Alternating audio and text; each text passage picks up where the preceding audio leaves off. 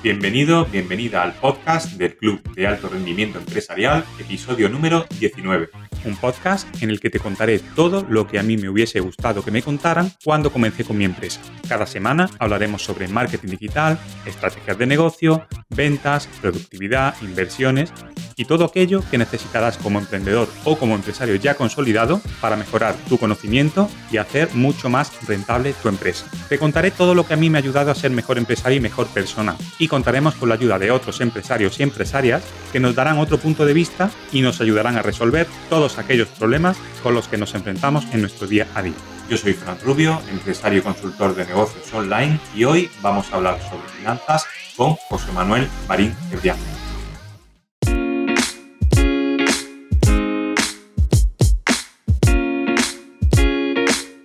Inversiones de renta fija, inversiones de renta variable, inversiones en bolsa, en metales, inmobiliarias. A mí, la verdad que siempre me ha interesado mucho el mundo de, las inversiones, pero aunque yo soy muy autodidacta y, he leído mucho sobre este tema, pues soy un principiante total dentro de, de este mundo.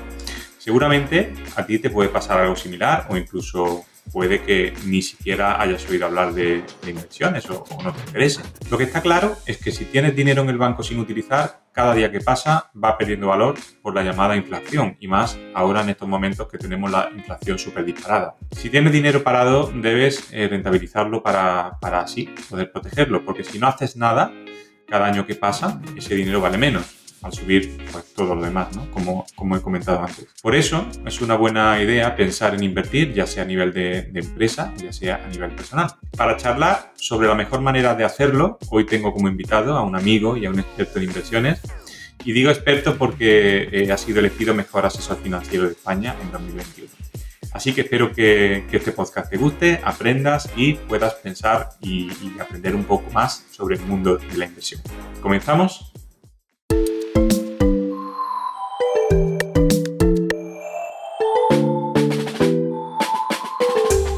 Asesor financiero, licenciado en Administración de Empresas por la Escuela ETEA y con un máster de alta dirección en el Business School de San Telmo y premiado como mejor asesor financiero de España en el concurso Asesor Top 2021. Bienvenido, José Manuel Marín. Muy buenas tardes, Frank. ¿Qué tal? ¿Cómo te encuentras? Muy bien, ¿y tú? Estoy a tope de power. Estoy súper motivado, tío. Bueno, bueno, yo encantadísimo encantadísimo de tenerte por fin aquí, que ha costado, ha costado un poco, pero ya estamos aquí hablando sobre inversiones y sobre este tipo de negocios. Así que dispuesto a pasar un ratito aquí contigo y que todo, todo el mundo que nos escucha al final, bueno, saque sus conclusiones sobre el mundo de la inversión, que de eso de lo que vamos a hablar. Pues yo encantado de aportar mi granito de arena. Tú ya sabes que nuestra empresa tiene, como yo digo, una parte de responsabilidad social corporativa y, esa parte de responsabilidad social corporativa no es otra que ayudar al ciudadano de a pie a que mejore lo que es su educación financiera para que tome decisiones correctas a la hora de gestionar sus finanzas. Muy bien, pues vamos a, empezar. Una cosa que, bueno, que es curioso, que siempre te han preguntado, entiendo que, es algo que, bueno, que por tu marca personal eh, curioso de preguntar y siempre es algo que, seguramente es recurrente para ti. Y, yo te lo voy a preguntar también. ¿Por qué te haces llamar el Robin Hood de las finanzas?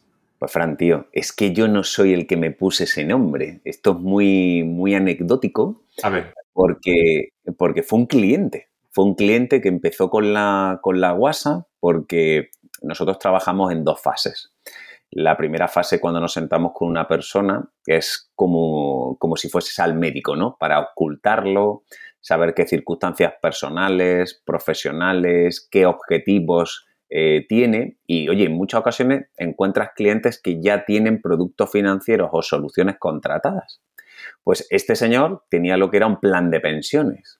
Entonces, sin ánimo de hacer daño, lo que le expliqué es eh, cómo tributaban los distintos productos de ahorro e inversión que existían en España para la jubilación. O sea, le comparé un plan de pensiones con un producto de ahorro vida con otra carcasa que eran los PIAs. Entonces, este señor en su vida nadie le había explicado que el plan de pensiones tributaba cuando lo rescatase tanto el capital como el beneficio por rendimientos del trabajo. Es decir, que cuando lo rescatase se lo iban a subir a su eh, por decirlo de alguna manera, base imponible y que esa base imponible iba a oscilar entre un 24 y un 50%. ¿Vale? Entonces, claro, cuando yo le conté eso y le hice una proyección donde en 100.000 euros iba a pagarle lo que es Hacienda 48.000, se quedó frío. Le dije, pero escucha, no te preocupes que esto no es dramático. Voy a explicar cómo tributan otras soluciones por si tú crees que son más interesantes para ti. Entonces, le expliqué cómo tributaban productos de ahorro vida, que solo era el beneficio por rendimientos de capital mobiliario y en tipo de un 19 a aquellos entonces por un 23, y ya empezó a, como a brillarle el ojillo, ¿no? Y ya el remate del tomate fue cuando le conté que si cumplía una serie de requisitos su producto para la jubilación, como eh, requiere lo que es otra carcasa que se llaman los planes individuales de ahorro sistemático, no iba a pagar nada. Entonces dije, el hombre estaba, eh, estaba así como estupefacto. Dice, ¿cómo? ¿Qué? A ver, a ver, a ver, a ver. Digo, escucha, esto es así. Entonces, escúchame, José, me estás contando que si en vez de que me gire lo que es un recibo, un plan de pensiones, me gira el recibo un plan individual de ahorro sistemático, yo decido finalmente cómo lo rescato y si cumplo los requisitos no tributo. Eso es. El tío encantado de la vida, nene. Pero es que adicionalmente me contó que tenía una hipotequita. Entonces le conté lo que nosotros cariñosamente en la empresa le llamamos el sándwich financiero. ¿Sabes? Porque tú dices, oye, ¿qué es una hipoteca? Redundando, una deuda a largo plazo, donde el banco te deja 150.000 y al final tú le devuelves 300.000 euros al banco, ¿no? A todos los meses vas pagando lo que es una cuotecita, esa cuota tiene una parte de capital, tiene una parte de intereses y, fin. Entonces él me, le decía, oye, ¿qué te parece si invertimos el circuito del dinero? dice, ¿cómo? Digo, mira, igual que tienes una deuda a largo plazo, podemos tener un producto de ahorro e inversión a largo plazo. Entonces, conforme tú vas pagando tu hipoteca, se va a ir reduciendo el capital pendiente que tú debes, pero conforme tú vas ahorrando en tu producto de ahorro e inversión, esas aportaciones se van a ir capitalizando gracias al efecto del interés compuesto y va a llegar un momento en el que se interseccione la deuda que tienes con el banco con el capital que tú tienes amasado. Ah, y digo, y en ese momento puedes hacer dos cosas. Decirle lo que es la hipoteca, hasta luego, Mari Carmen, o ir pegándole pellizquito a tu producto de ahorro para ir pagando lo que es la hipoteca, pero en definitiva, que no tengas que sacar dinero de tu bolsillo todos los meses. Bueno, pues este señor Frank, haciendo lo que es un ahorrito de 100 euritos, lo que es al mes, se ahorraba 10 años de hipoteca, porque en vez de cancelar su hipoteca en el año 30, la cancelaba en el año 20. Se ahorraba a una razón curiosa de 600 euros por 12 por 10 años, se ahorraba 72.000 euros en cuotas hipotecarias. Dice, José, escúchame, en una hora contigo me acabo de ahorrar 48.000 euros en impuestos simplemente por tener el producto adecuado para la jubilación y acabamos de pegarle un sablazo al banco de 72.000 euros. Y tú eres el Robin Hood de la finanza. Tú se lo quitas a los ricos, se lo quitas al Estado y a los bancos para dárnoslo a los pobres. Y ahí empezó la leyenda. Ahí empezó, ¿no? Ahí empezó. ¿Pero tienes tu arco y tu flecha o eso no lo tienes? Pues escúchame, te vas a reír. Tengo tres Robin Hood eh, de Playmobil en la oficina. Eh, dentro de mi rareza está que me gusta Coldplay, ¿vale? Pero es que también me gustan los Playmobil un montón. Entonces tengo una colección de Playmobil. Sí, sí, lo sé, lo sé, lo sé. He visto alguno, he visto alguno. Muy bien. Eh, José, eh, a ver, hay muchos... Bueno, tú ten en cuenta que, estás hablando con, aquí con una persona que no tiene mucha idea de inversión, ¿no? Y entiendo que la mayoría de las personas que, escuchan este podcast pues pueden ser similar a, a, lo que yo soy, ¿no? Una persona, bueno, eh, una persona normal que que, no está metido mucho en el mundo de las inversiones. Entonces, si te parece, eh, para, dar a conocer un poco este mundo, este mundo, cómo, cómo funciona este mundo de la inversión, mi, siguiente pregunta es qué tipo de inversiones existen, así un poco a grandes rasgos, y cuáles son las más seguras en estos momentos, porque tú sabes que estamos en unos momentos que ahora, en fin, un poco subida de intereses, un poco eh, que no sabemos lo que va a pasar, un poco bueno, lo que nos dice el telediario también, que hay que tener mucho en cuenta que, bueno, no hay que hacerle tanto caso, pero ¿qué tipo de inversiones son las que existen así a grandes rasgos y cuáles son las más seguras? Pues mira, Frank, tipo de inversiones hay muchísimas, para gustos colores. Hay desde inversiones donde tú corres el riesgo hasta inversiones donde el riesgo lo corre lo que es la entidad y a ti te hace partícipe de parte del beneficio que obtiene la entidad con esas inversiones. ¿Vale? Pero lo que no debemos confundir nunca, Fran, es garantía con seguridad. ¿Vale? Y te hablo. Dice, oye, el españolito da pie fruto de que no tiene educación financiera, oye, no lo digo yo, ¿vale? Recientemente ha salido lo que es un estudio donde 4 de cada 10 personas reconocen que no tienen la educación financiera necesaria, ¿vale? Como no sé, me voy a productos tradicionales, productos tradicionales como un depósito, productos tradicionales como un plazo fijo, productos tradicionales como una cuenta remunerada. Simplemente porque tiene garantía estatal. Pero eso es una falacia porque hoy el Fondo de Garantías de Depósitos no tiene dinero para rescatar ningún banco que vaya a la quiebra. Es decir, que igual que los pagarés de Rumasa, no sé si tú te acuerdas, de esos anuncios por televisión, ¿vale? Pues al final, esos pagarés tenían garantía, pero no eran seguros. Entonces, si la pregunta es, oye, ¿cómo debo yo invertir para hacerlo con seguridad? O sea, fíjate lo que te digo, no es tanto la pregunta de qué producto es seguro o no seguro o cómo debo hacerlo yo, porque como todo, y, al final muchas veces me habrás escuchado este ejemplo, eh, un coche sirve para transportar mercancías y personas, pero también lo puedes utilizar para atropellar al elemento a que es que te debe dinero. Entonces, eso tiene una consecuencia que te llevan a la cárcel. Entonces dice, oye, yo lo que tengo que ser consciente es que uno, como tú hablabas de en qué situación nos encontramos, vivimos actualmente en una situación donde tenemos una inflación disparada, donde el dinero que tiene en la cuenta corriente retribuido al 0% pierde poder adquisitivo silenciosamente, que la inflación, ahora que estamos entre tú y yo aquí medio solo, se llama el impuesto de los pobres. Es decir, nosotros, tú y yo, que somos unos pobrecitos, nos afecta que nuestro dinero pierda poder adquisitivo porque necesitamos utilizar mayor número de monedas y billetes para comprar la misma cantidad de productos y servicios. Entonces dice, oye, esos productos tradicionales no son adecuados para mí. Ahora, si yo lo que quiero es invertir, tengo que tener en cuenta una serie de premisas básicas que para invertir las cosas necesitan su tiempo y no confundir la letra E de especular con la I de invertir. Yo necesito tiempo o sea, no puedo tener una mentalidad microondas, necesito saber, entender y asumir que debo estar lo que es un horizonte temporal de medio largo plazo. Que además tengo que, por decirlo de una manera, hacerlo de una manera diversificada. Y cuando hablo de diversificación, puedo hacer una diversificación por tipo de activo, por tipo de gestión, por zona geográfica, por sector. O sea, hay muchos tipos de diversificación que llevamos a cabo los profesionales para ayudar a nuestros clientes en momentos tales como los que vivimos. Porque, niño, eh, los cisnes negros existen, los fenómenos no controlables ocurren.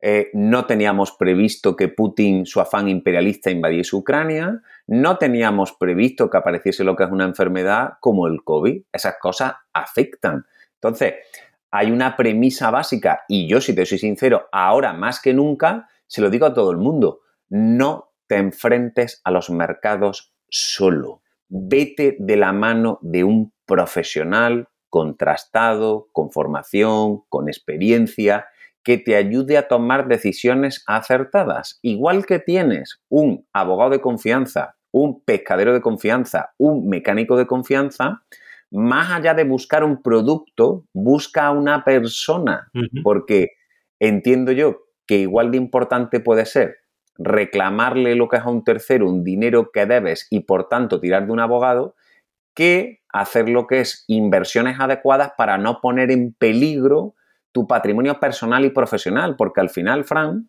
hoy llevamos un ritmo de vida que no nos da tiempo a ver las cosas correctamente. Hay muchas opciones entre las que elegir.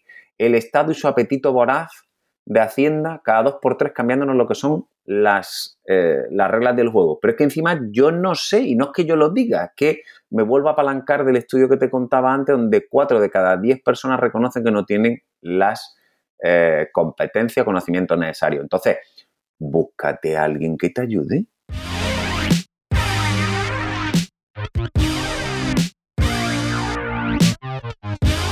Bueno, entiendo que, mm, que hay muchos, muchos productos, muchos productos financieros, ¿no? Que según nos estás contando, eh, unos más seguros, otros menos seguros, pero ¿cuál es en este momento, y a ver si me puedes decir uno o dos, los peores productos financieros en tu opinión? Pues mira. entiendo que, meter dinero en el banco ya, digamos, ni, se nos ocurra, ¿no? Eh, de hecho, podríamos empezar por ahí.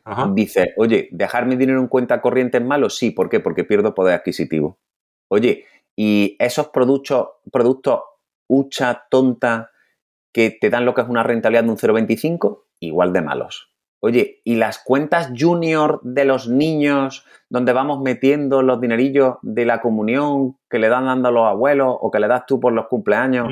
Igual de malos porque no te están ayudando. Al igual que los planes de pensiones, salvo que tengas una retribución por encima de 60.000 euros, lo que es al año, tampoco son un vehículo. O sea, fíjate, hemos hablado de productos del día a día y evidentemente ya el colmo de los colmos son esas personas que invierten en Forex, ¿vale? O en apalancamientos financieros. Mira, el otro día Fran me llamaba a mí, no sé cómo habían encontrado mi número de teléfono, un broker para invertir en acciones de Amazon, ¿vale? Ajá. Bueno, eso está muy de moda, ¿eh? A mí me salen muchos anuncios, que si Amazon, que si pues, Facebook. ¿Tú sabes lo que hacen con eso, Fran? Te piden pequeñas cantidades, ¿vale? Pero te están apalancando por un 5 por un 10. Es decir, es que si tú pones 250 eh, euros, es como si realmente estuvieses invirtiendo 1.225. O si pones 250 euros, como si estuvieses poniendo 2.500. ¿Qué es lo que ocurre?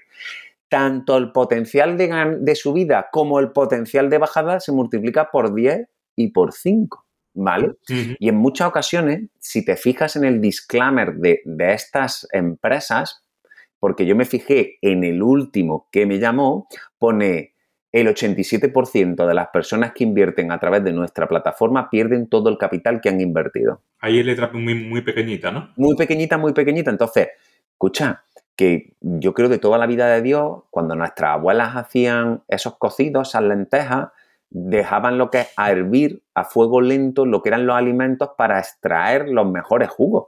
Entonces, hay que evitar lo que es los, los golpes de suerte, hay que evitar lo que es esa mentalidad microondas, porque si no, lo que estás es especulando, no invirtiendo. Oye, si tú eres consciente que estás especulando y estás dispuesto a perder tu dinero, fenomenal.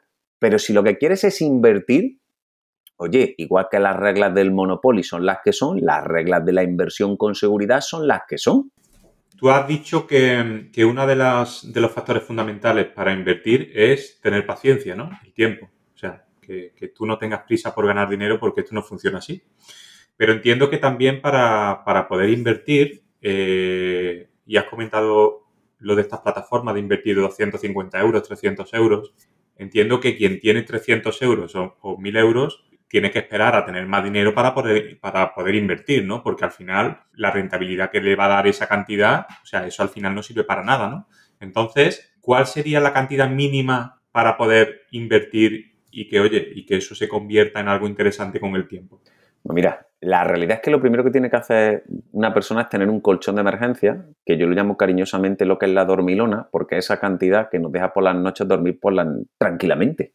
En caso de que te ocurra lo que es un imprevisto, pero lo digo tanto una persona como una empresa. ¿eh? Una empresa necesita tener lo que es un fondo de maniobra para que en caso de que ocurra algo, pues no le afecte lo que es a su día a día. ¿Y cuánto sería más o menos ese colchón? Mira, el Banco de España, que ya no lo digo yo, establece que debes ser seis meses de gastos. ¿Vale? También es cierto que si eres una persona que tiene una estabilidad laboral importante, se puede reducir a tres. Claro. ¿Vale? Al igual que eh, yo soy un poquito más conservador a la hora de cuando asesoro lo que son las empresas para que no le ocurra lo que le ocurrió a muchas de ellas cuando llegó el COVID. La liquidez que tenía la empresa mediana española era igual a 56 días, cuando la realidad es que esa liquidez que debe tener lo que es la empresa debería ser de 180 días.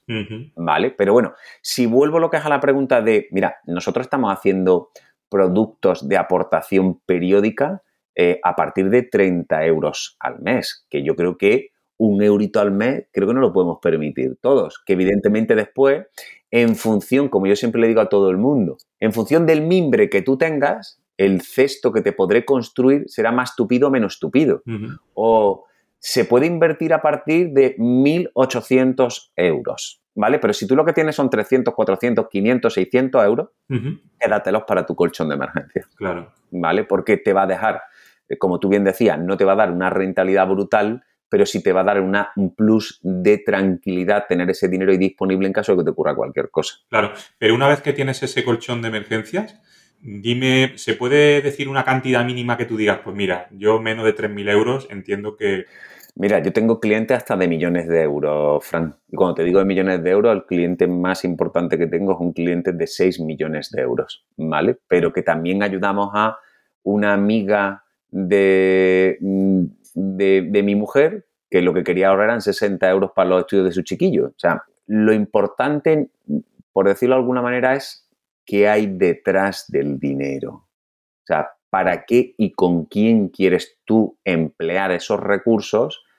porque a lo mejor está darle lo que, una educación superior lo que a tu hijo o protegerte contra la maltrecha situación del sistema de las pensiones públicas o poner en práctica lo que, lo que te contaba al principio el sangue financiero. Entonces dice, ¿a partir de cuándo? ¿De cuánto? Oye, a partir de 1.800 y a partir de 30 euros y proyectarlo lo que es en el tiempo. Y evidentemente el dinero llama al dinero. Te va a lucir mucho más, cuanto más cantidad. Pero que nadie se retrotraiga por el hecho de que tenga poco dinero, porque es que hay productos para todos los bolsillos.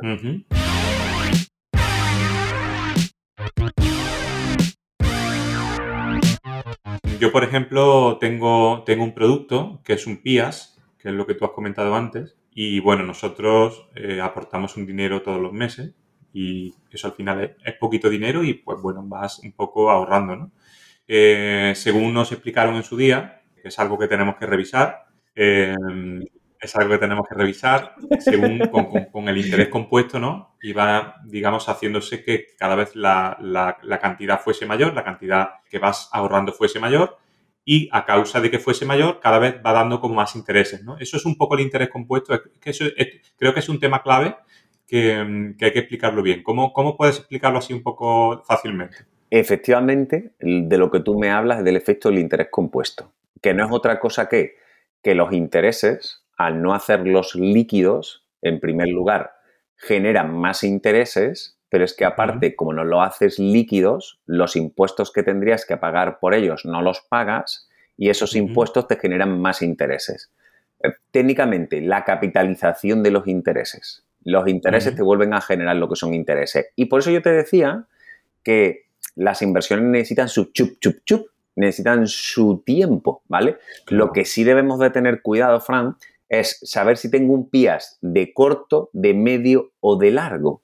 Porque al corto plazo lo que se le pide es que esté disponible, al medio plazo lo que se le pide es batir la inflación, y no me refiero a la inflación que tenemos actualmente, sino la media de en torno a un 2-3%. Y en el largo plazo sí que le vas a poder una, pedir una fiscalidad ventajosa, una alta rentabilidad, eh, el efecto multiplicativo del interés compuesto, se le van a poder pedir muchas cosas, pero hay que saber qué tipo de pías tienes, porque a lo mejor tienes un pías de esos, de, como yo digo, que son huchas tontas que están disponibles y te dan una rentabilidad que cuando a la vez te echas lo que es a llorar y lo único que estás haciendo es enriquecer al banco como que enriquecer al banco. Dinero que tú tienes en el banco, dinero que se lo has vendido al banco que te ha comprado el banco. El dinero que tienes en la cuenta corriente te lo han comprado al cero, el dinero que te lo han comprado, el dinero que está en la cuenta junior a lo mejor al cero o al 0,25 y en los pies esos churriburri que no sirven para nada, pues posiblemente te lo hayan comprado también al 0,25. Y es que ahora ellos ese dinero lo prestan en una tarjeta de crédito un 21, lo prestan en un préstamo personal a un 8, lo prestan en una póliza de crédito en 4, o sea, eres el proveedor perfecto de un banco. Entonces, habrá que analizar realmente si ese PIAS es adecuado para el objetivo para el cual tú lo tienes contratado. Vale. Bueno, en mi caso sí es una aseguradora, no es un banco, pero bueno, que al final más o menos es, es lo mismo. Estás comentando ya, has dicho varias veces lo del tiempo y a mí me da que pensar, oye, los que ya tenemos casi 50 años, ¿nos va a dar tiempo a hacer algo de esto? Claro, escucha, tú ten en cuenta porque, que... Porque yo a mi hijo sí ya estoy pensando en, todo lo que puede hacer, porque tiene mucho tiempo por delante. Pero yo no tengo tanto, ¿eh? Yo ya mismo le tengo que dar la vuelta al jamón, ¿eh? Qué exagerado eres, picha. Ven, nene. Mira, y además te voy a poner el ejemplo de mi padre, tío. Mi padre, que tiene ahora mismo 68 años, ¿vale? Él debería haberse jubilado con 65, pero él dice que, que él está ágil, que la cabeza le funciona, que tiene ganas de seguir currando y sigue currando. además, por las predicciones, nosotros, ni tú ni yo, nos vamos a jubilar con 67. Nosotros lo más normal es que nos jubilemos con 70 años, con lo que si más o menos tienes 45 años, si más o menos tienes 50 años, si más o menos tienes 55, todavía tienes 20, 25 o 15 años para que el dinero esté trabajando en pos de lo que son tus intereses, porque lo más chulo del efecto del interés compuesto es que mientras que tú duermes, trabajas, comes o te ríes, lo que son con tus chiquillos, el dinero está trabajando en pos de lo que son tus intereses. Entonces, el plazo, eh, hay que buscar horizontes más 10 años. Ahí es donde empieza la fiesta, ahí es donde está el festival de lo que es la rentabilidad, ¿vale? Porque mm, si nos ponemos a enumerar las crisis que ha habido de, en los últimos años, en el 2008 tuvimos Lehman Brothers, en el 2011 el rescate del sistema bancario español, en el 2020 el COVID y este año, en el 2022, la crisis inflacionaria. Ya, mmm, algo hay que hacer para protegerse de esas cositas. Bueno, pues mira, me das un poquito de esperanza ahí que si a partir de 10 años ya se puede empezar a funcionar, genial.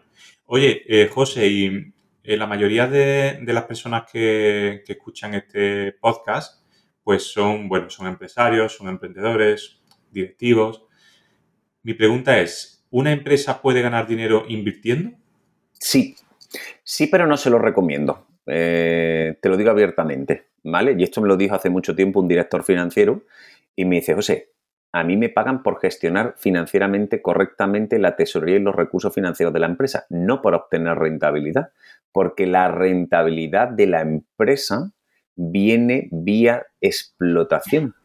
Entonces, no te estoy diciendo que no tengas una cuenta de inversión disponible eh, de crowdlending al 2,5 para tu fondo de maniobra. Eh, de hecho, yo recientemente he asesorado una afamada lo que es empresa de aquí de Córdoba, composiciones lo que es eh, a nivel lo que es andaluz, y le hice lo que es una composición de dejarle lo que es un dinero eh, en un fondo de maniobra que se lo hemos metido, como te decía, en una cuenta de inversión disponible al 2,5. Después le hemos revisado unos fondos de inversión que tenían contratados con dos entidades que evidentemente el comportamiento no era adecuado de esos fondos de inversión y los gestores del banco no le habían advertido de los riesgos de la renta fija. Y después hemos proyectado, igual que con una persona física, hablamos de objetivos como la educación de sus hijos, eh, hablamos cómo amortizar cerradamente lo que son sus deudas, hablamos cómo protegerse de la crisis del sistema de las pensiones públicas, con la empresa también hablamos de sus objetivos. Oye, ¿qué objetivos tienes como empresario? O sea, dónde estás, dónde quieres llegar, qué medios vas a necesitar y vamos creando lo que son cuadros de cash flow para saber en qué momento necesita cada cosa. Entonces, es cierto que hacemos otra tipología de productos, eh, pero que lo trabajamos como si fuésemos lo que es los mismos médicos que en vez de ocultar a una persona física, ocultan lo que es una persona jurídica. y, y más allá de inversiones especulativas, vuelvo a repetir, porque el negocio de una empresa está en la explotación de lo que es su propia empresa, sí que se pueden hacer cositas simplemente para obtener un plus de rentabilidad en inversión, no en especulación, ¿vale? De esos recursos financieros que está generando también.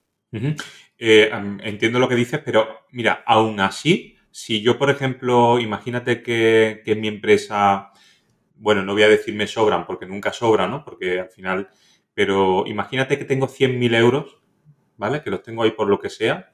Y esto es un poco una especie de caso práctico, ¿vale? Para que tú eh, puedas comentar un poco qué harías con, ese dinero, ¿vale? Si yo tuviese en mi empresa 100.000 euros ahora mismo, ¿en qué me recomendarías que lo invirtiese? Pues mira, la primera parte dejaría lo que es el fondo de maniobra en una cuenta de crowdlending disponible al 2,5. Lo segundo, miraría eh, cómo llevas la periodificación de lo que son los impuestos. Y te voy a contar una cosa que he hecho yo con mi propia empresa. tú sabes que el impuesto de sociedades lo pagamos a finales de julio. Tú, evidentemente, como empresario, controlas tu empresa y puedes hacer una proyección en julio del 2022 de qué va a pasar en el 2023 y qué tendrás de beneficio y qué impuestos sociedades pagará en el 2023 del 2022. Entonces, eh, animo a que se haga lo que es esa proyección y que los impuestos que tú debes pagar en el impuesto de sociedades lo hagas en un producto a 12 meses. Es decir, como yo en los seis primeros meses del año puedo saber, imagínate, miro mi cuenta de pérdida de ganancia y digo, pues mira, tengo un beneficio de 50.000. Vale, digo, oye, puede ser que por histórico, por estacionalidad de las ventas, el beneficio que tenga 31 del 12 sean 100.000, con lo que yo ya sé que 25.000 euros tengo que pagar en impuestos de sociedades. Yo no se los pago en los pagos adelantados del impuesto de sociedades de Hacienda. Yo lo que hago a lo mejor es que le doy 1.000, 1.500 euros en el trimestre lo que es Hacienda para como pago a cuenta del impuesto de sociedades, pero el resto, los 20.000, los coloco en un producto a un año. Ajá. Entonces lo que estoy haciendo es que mis impuestos me estén generando rentabilidad y me ayuden a pagar lo que es el impuesto que pagaré un año más tarde. Ajá. O sea, que te cumple justo esos 12 meses, esos 12 meses cuando tienes que hacer el pago de... Efectivamente, por eso la proyección la tienes que hacer en julio para tú hacer el producto a principios de julio y que te venza el producto a principios de julio del año siguiente para pagar a finales de julio el impuesto de sociedades. Eso es lo segundo que yo les recomiendo. Ah, muy bien. ¿Vale?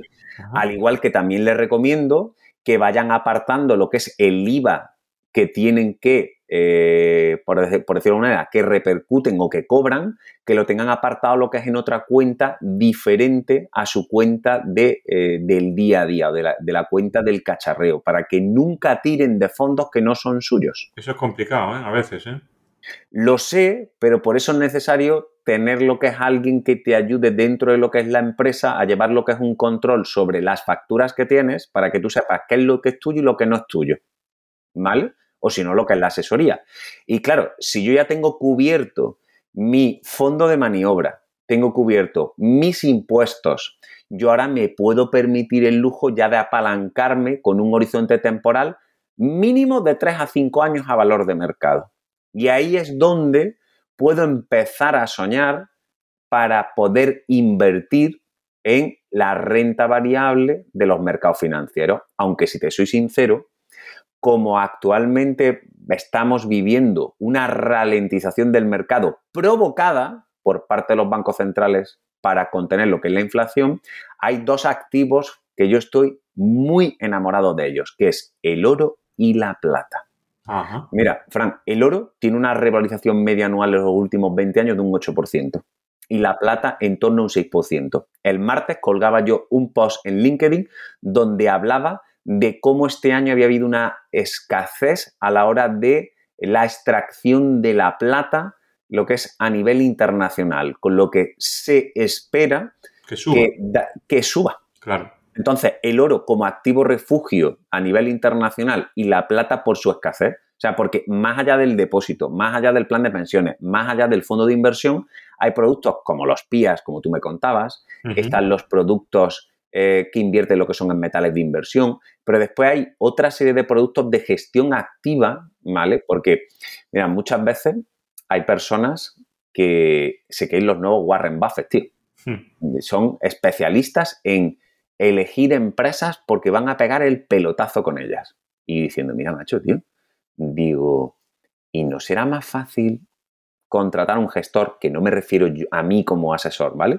Sino contratar lo que es un fondo de inversión, que haya lo que es una persona altamente cualificada, con muchas horas de experiencia, con instrumentos y formación, para que esté buscando esa persona esas acciones. Claro. Por una mísera comisión de gestión de entre un 1,5 y un 2%.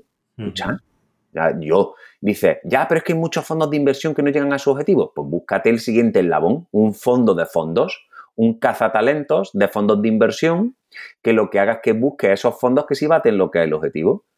Entonces, oye, ¿se pueden hacer cosas con la empresa? Sí, con cabeza, con tiempo, teniendo en cuenta que el negocio real de la empresa es su, eh, su explotación, pero que se pueden hacer muchísimas cosas muy chulas porque da la casualidad que al último empresario que acabo de asesorar tenía 100.000 euros y la planificación que le he hecho ha sido una planificación con 100.000 euros.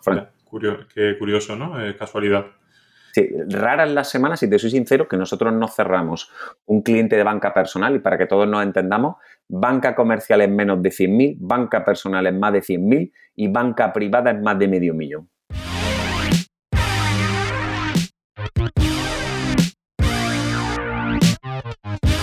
Oye, y si mm, eh, en lugar de ser una empresa fuese a nivel personal, más o menos lo mismo con 100.000 euros, ahí ya no, ¿no? Ahí ya cambia un poco, ¿no?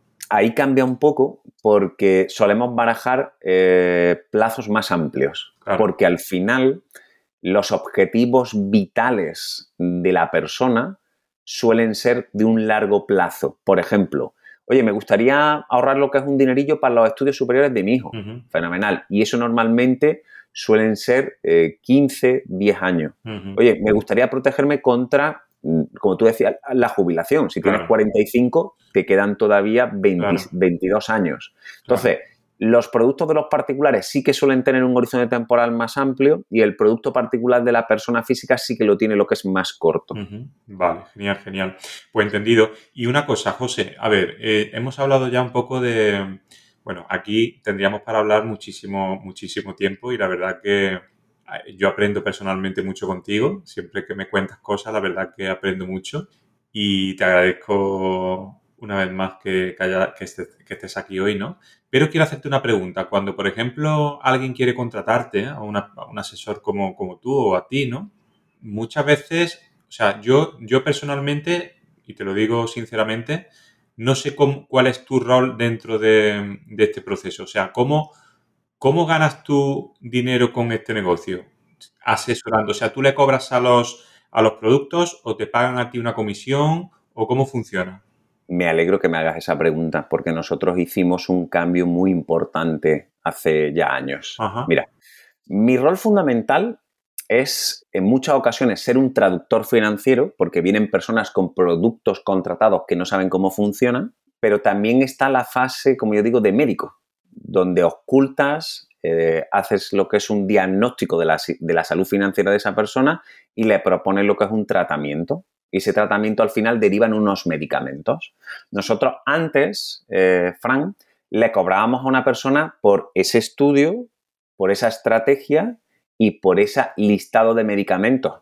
Pero llegaba cuando tú le decías a una persona, te tienes que tomar aspirina, ibuprofeno y dos cositas más, claro, te miraba así y te decía, ¿y ahora dónde voy a comprar esto? ¿Y ahora con quién tengo yo que hablar?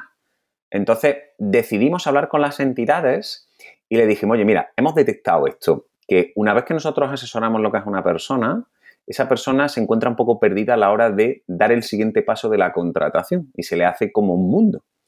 Entonces hablamos con ellos y le dijimos, oye, ¿qué os parece si elimináis vuestra parte administrativa de la emisión, nos hacemos cargo nosotros de ello, pero os vamos a cobrar? Es decir, eh, como esa labor de dar de alta lo que es el producto, os corresponde a vosotros y os, quitamos de en medio y tenemos que emplear una cita extra, lo que es con ellos, os vamos a cobrar a vosotros y vamos a dejarle de cobrar a los clientes. Pero sí le vamos a pedir dos cosas a los clientes, Le vamos a pedir que si son tan amables, nos dejen una reseñita, lo que es en Google, para que expresen cómo se han sentido, qué pueden eh, esperar otra persona que venga a vernos y que por qué recomendarían nuestro servicio, que es una de las cosas que le pedimos. Y para nosotros lo más importante es que hablen con sus seres queridos y amigos, para que cuando ellos necesiten de un profesional de las finanzas, bien para revisar lo que es un producto que tienen contratado, rentabilizar dos durillos que tienen en la cuenta corriente, o ahorrar para sus chiquillos, ahorrar para la jubilación, o simplemente poner en marcha algún programa de planificación financiera, pues que sepan que hay alguien que puede ser de confianza. Y eso nos provoca que ganamos mucho menos por cliente, pero no tenemos que buscar clientes, Frank. Todos los días a mí me escriben una media de dos personas, me ha dado tu teléfono, eh, vengo de parte de, y son nuestros propios clientes los que nos han generado una espiral de clientes a base de, como yo siempre le digo, digo, mira, yo lo que quiero es tratarte como mi mejor amigo para que me recomiendes a tu mejor amigo. Entonces, ¿tiene coste económico para el bolsillo del cliente? No. ¿Por qué? Porque nos pagan las entidades. ¿Pero nos pagan porque nosotros somos comisionistas o intermediarios? No, nos pagan por esa labor de dar de alta. Es que yo creo que es, o sea, es súper importante y, es, necesario saber que, o sea, que tú no le estás cobrando a un cliente por asesorarlo. O sea, eso es, es brutal, ¿no? Porque eh, al final parece como que o sea, que no cobrarás tú, pero bueno, realmente tú le estás cobrando a las entidades y demás, pero que es muy fácil, es muy fácil tener un asesor que te diga lo que tienes que ir haciendo y es muy barato, tan barato como que no te cuesta nada, ¿no? Entonces yo creo que eso es fundamental saberlo. Tan fácil como escribir un WhatsApp al 607 4707 82, que es mi teléfono, para decirme, hola José Manuel, me gustaría sentarme contigo para hablar sobre finanzas, ¿vale? Fíjate, que, que, que yo trato de ser muy accesible que, en la empresa, porque aunque eh, a mí todo el mundo me conoce el Robin Hood de la finanza, tengo un maravilloso equipo con Rafa Sánchez, con Beatriz, que por cierto ya has conocido a Lady Marian, eh, con eh, Fran Ortega, con... Mm, o sea, es que nosotros somos un equipo que aunque yo sea el punto de lanza y a mí me veas, ha llegado lo que es un momento en el que hemos tenido también que cambiar la dinámica de dentro de la empresa y yo tengo a Beatriz que me hace todos los eh, estudios o, diagnósticos de los clientes, me hace lo que es un informe, lo consensuamos juntos y yo paso como médico a poner lo que es el tratamiento.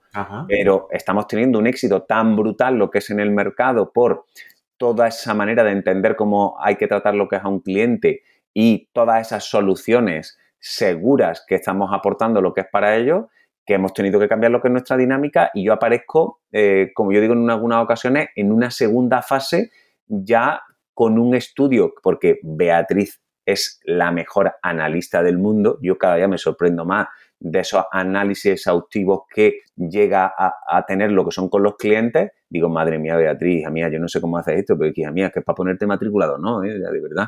Qué bien, qué bien, qué bien. Pues sí, la verdad que sorprende un poco eso, ¿no? Lo que yo creo que al final hay muchas personas que no saben que al final tú no cobras nada al cliente y que se pueden beneficiar de, este tipo de, productos, de inversiones de, y de productos financieros y que, y que por lo menos hay que dar la oportunidad de, conocer este, este, tema, ¿no? Yo eh, animo a todas las personas que están escuchando a, a, que te escriban a ese WhatsApp, que ahora si, si te parece me lo das otra vez Sí, 607 47 07 82. Por favor, que no me llame nadie. No por nada, porque mi madre me educó muy bien y me gusta atender a todo el mundo. Lo único que ocurre es que como estoy reunido, una media de ocho reuniones lo que es al día, pierdo llamadas. Entonces, la manera de no perder llamadas es un WhatsApp. ¿Vale? Claro. José, ¿y dónde podemos encontrarte más? Pues mira, eh, yo soy muy activo en LinkedIn, como tú sabes. O sea, a mí me puedes buscar en LinkedIn por, como José Manuel Marín Cebrián ¿vale? O también tengo lo que es una web, y además aprovecho para decirte que dentro de la web de José Manuel Marín Cebrián hay una pestañita dentro de un apartadito que se llama el Robin Hood de la Finanza, donde por responsabilidad social corporativa hemos creado un curso de educación financiera para que cualquier persona que quiera mejorar su salud financiera, quiera tener un poquito más de educación financiera, pues pueda hacerlo lo que sin ningún tipo de coste, lo que es para su bolsillo. Entonces, me puedes localizar en un WhatsApp, me puedes localizar en la web, me puedes localizar en Instagram, en Facebook, pero sobre todo, sobre todo, sobre todo, por WhatsApp y a través de lo que es LinkedIn. Muy bien, pues justo debajo de, donde están, se está escuchando este podcast, ahora mismo puedes pinchar en el enlace de, esta página web para, contactar con José.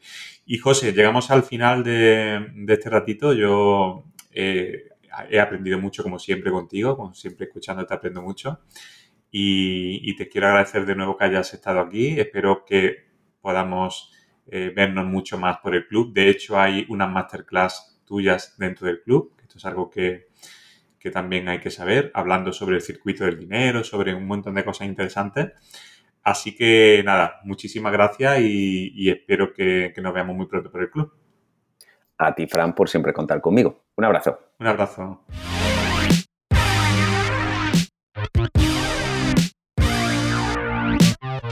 Hemos llegado al final de este segundo episodio del año, segundo episodio de 2023, hablando de inversiones. Yo creo que es un buen momento para, plantearse este tipo de, acciones ¿no? con, tu dinero en este tiempo de incertidumbre. Y espero que, hayas eh, podido aprender un poco más o por lo menos concienciarte de que, que hay que proteger el dinero, no hay que guardarlo simplemente en tu cuenta y, ponerlo en manos de, expertos, como por ejemplo eh, nuestro invitado de hoy, José Manuel, que como has oído, eh, no cobra, no te va a cobrar a ti por, por aconsejarte, por decirte lo que tienes que hacer. Así que es una buena oportunidad para, seguir eh, aprendiendo y seguir, bueno, conservando tu dinero y además ganando, ganando un poquito más y invirtiéndolo de forma, de forma correcta. Bueno, como sabes, eh, este es un podcast que pertenece al Club de Alto Rendimiento Empresarial, es un club online para empresarios, para eh, directivos, para emprendedores, que va a salir casi, casi ya, casi, casi ya tenemos la plataforma eh, preparada. Quizá cuando estés escuchando este podcast, pues ya está activa, ¿no? Pero bueno, va a ser, va a estar muy bien. Espero verte dentro. Y si quieres eh, más información, yo te animo a que entres en la página web www.clubdealtorendimientoempresarial.com y ahí vas a ver un poco todo lo que, lo que podemos ofrecerte para que estés, bueno, de forma gratuita que se podrá estar también o de forma, con la forma de membresía en la que tendrás una serie de ventajas que, bueno, no te voy a desvelar ahora. Pues nada más, espero que la próxima semana estés también aquí conmigo. Si te ha gustado el podcast, me dejes un comentario, lo compartas con quien creas que, que le puede interesar y espero que tengas una, una feliz semana. Así que nos vemos.